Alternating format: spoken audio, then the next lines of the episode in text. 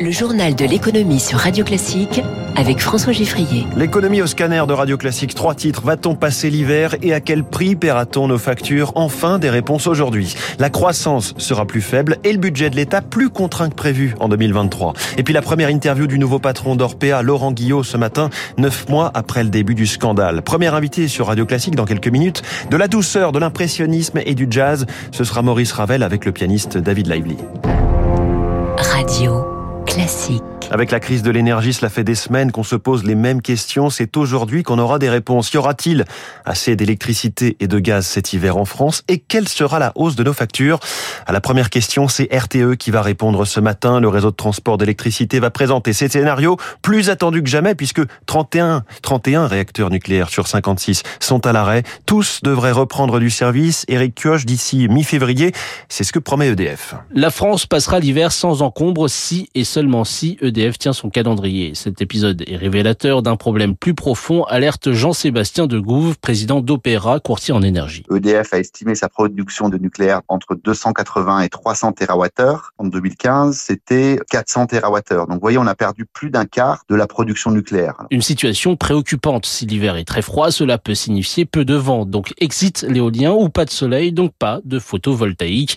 D'où les appels à la sobriété. En matière d'électricité, elle se doit d'être ciblée l'électricité, ça ne se stocke pas, donc on doit ajuster à tout moment la production avec la consommation. Ce qui est important, c'est d'être sobre aux heures de pointe. Un levier qui fait partie du plan européen de sobriété et qui devrait être décliné pour la France cet après-midi par Elisabeth Borne.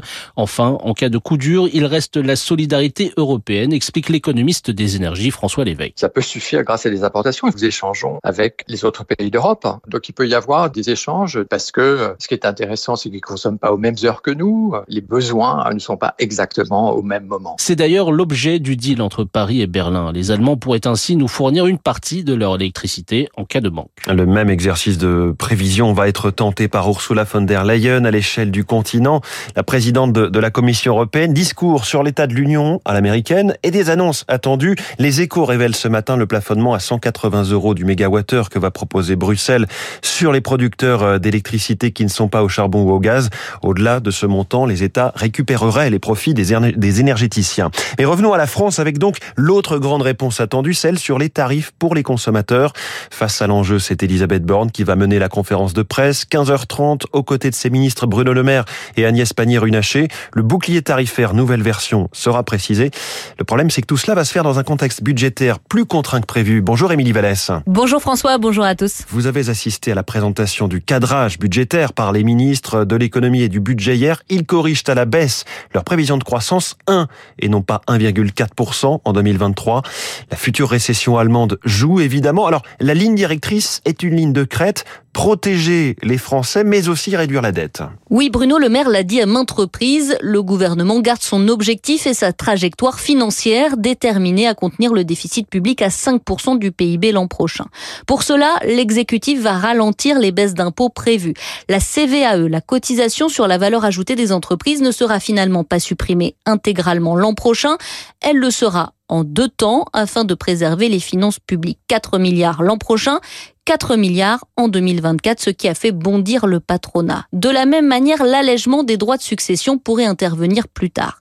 Bercy table aussi sur des économies dans les dépenses publiques. L'État sera astreint à une réduction de ses dépenses de 0,4%, les collectivités de 0,5% en volume. Les propositions concrètes seront présentées la semaine prochaine. Et pour ne pas creuser le déficit, Émilie, certaines aides vont être débranchées. Oui, à commencer par les aides sur le carburant qui prendront fin en décembre, et puis surtout le bouclier tarifaire sur l'énergie. Vous savez, celui qui plafonne la hausse de l'électricité à 4%.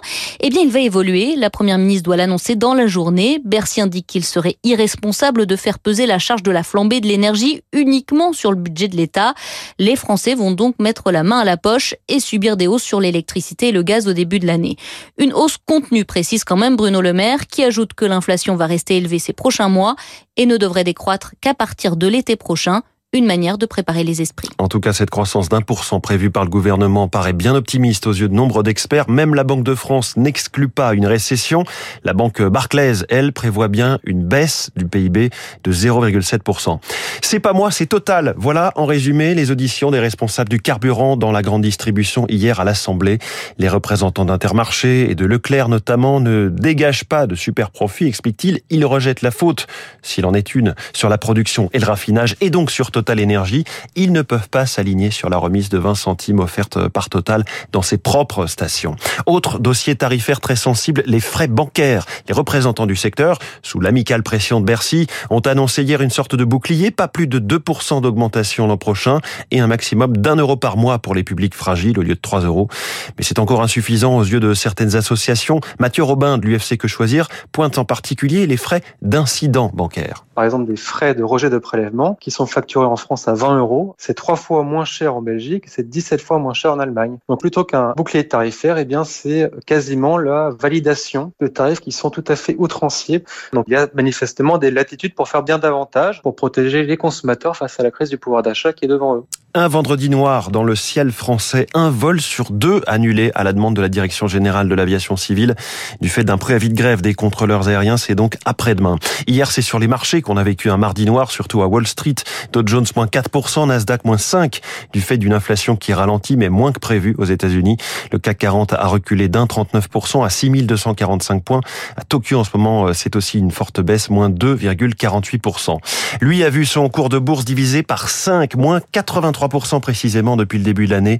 Et les révélations du livre Les Fossoyeurs, le groupe Orpea, face au scandale des mauvais traitements et des malversations financières, peut-il remonter la pente et garder son nom? C'est des questions soumises à son nouveau patron, Laurent Guillot, qui ne tranche pas, mais reconnaît que le nom Orpea est abîmé. Bonjour Éric Mauban. Bonjour François, bonjour à tous. Le directeur général du groupe d'EHPAD répond ce matin aux questions du journal Le Parisien et détaille des premiers changements de méthode. Voilà, remettre l'entreprise au carré, tolérance zéro, telles sont les ambitions du nouveau patron d'Orpea. L'ex numéro 2 de Saint-Gobain a trouvé à son arrivée une équipe dirigeante remaniée pour se faire une idée de l'état des lieux. Eh bien, il a visité depuis sa prise en fonction plus de 70 sites en deux mois en France et à l'étranger. Laurent Guillot met en avant dans Le Parisien les atouts d'Orpea, un métier avant tout humain avec un protocole de soins de très bon niveau et des sites immobiliers de qualité bien situés.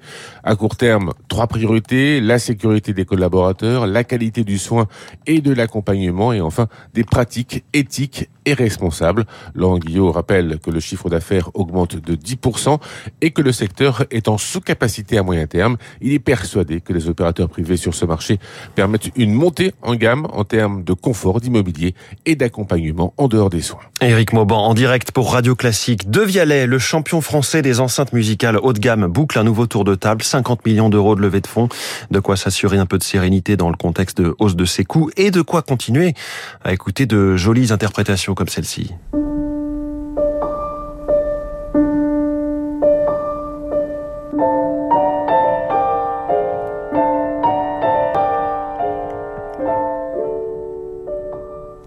C'est du Ravel, une pièce en forme de habanera, et je reçois son interprète dans un instant, le pianiste David Lively. Donc comment j'ai réussi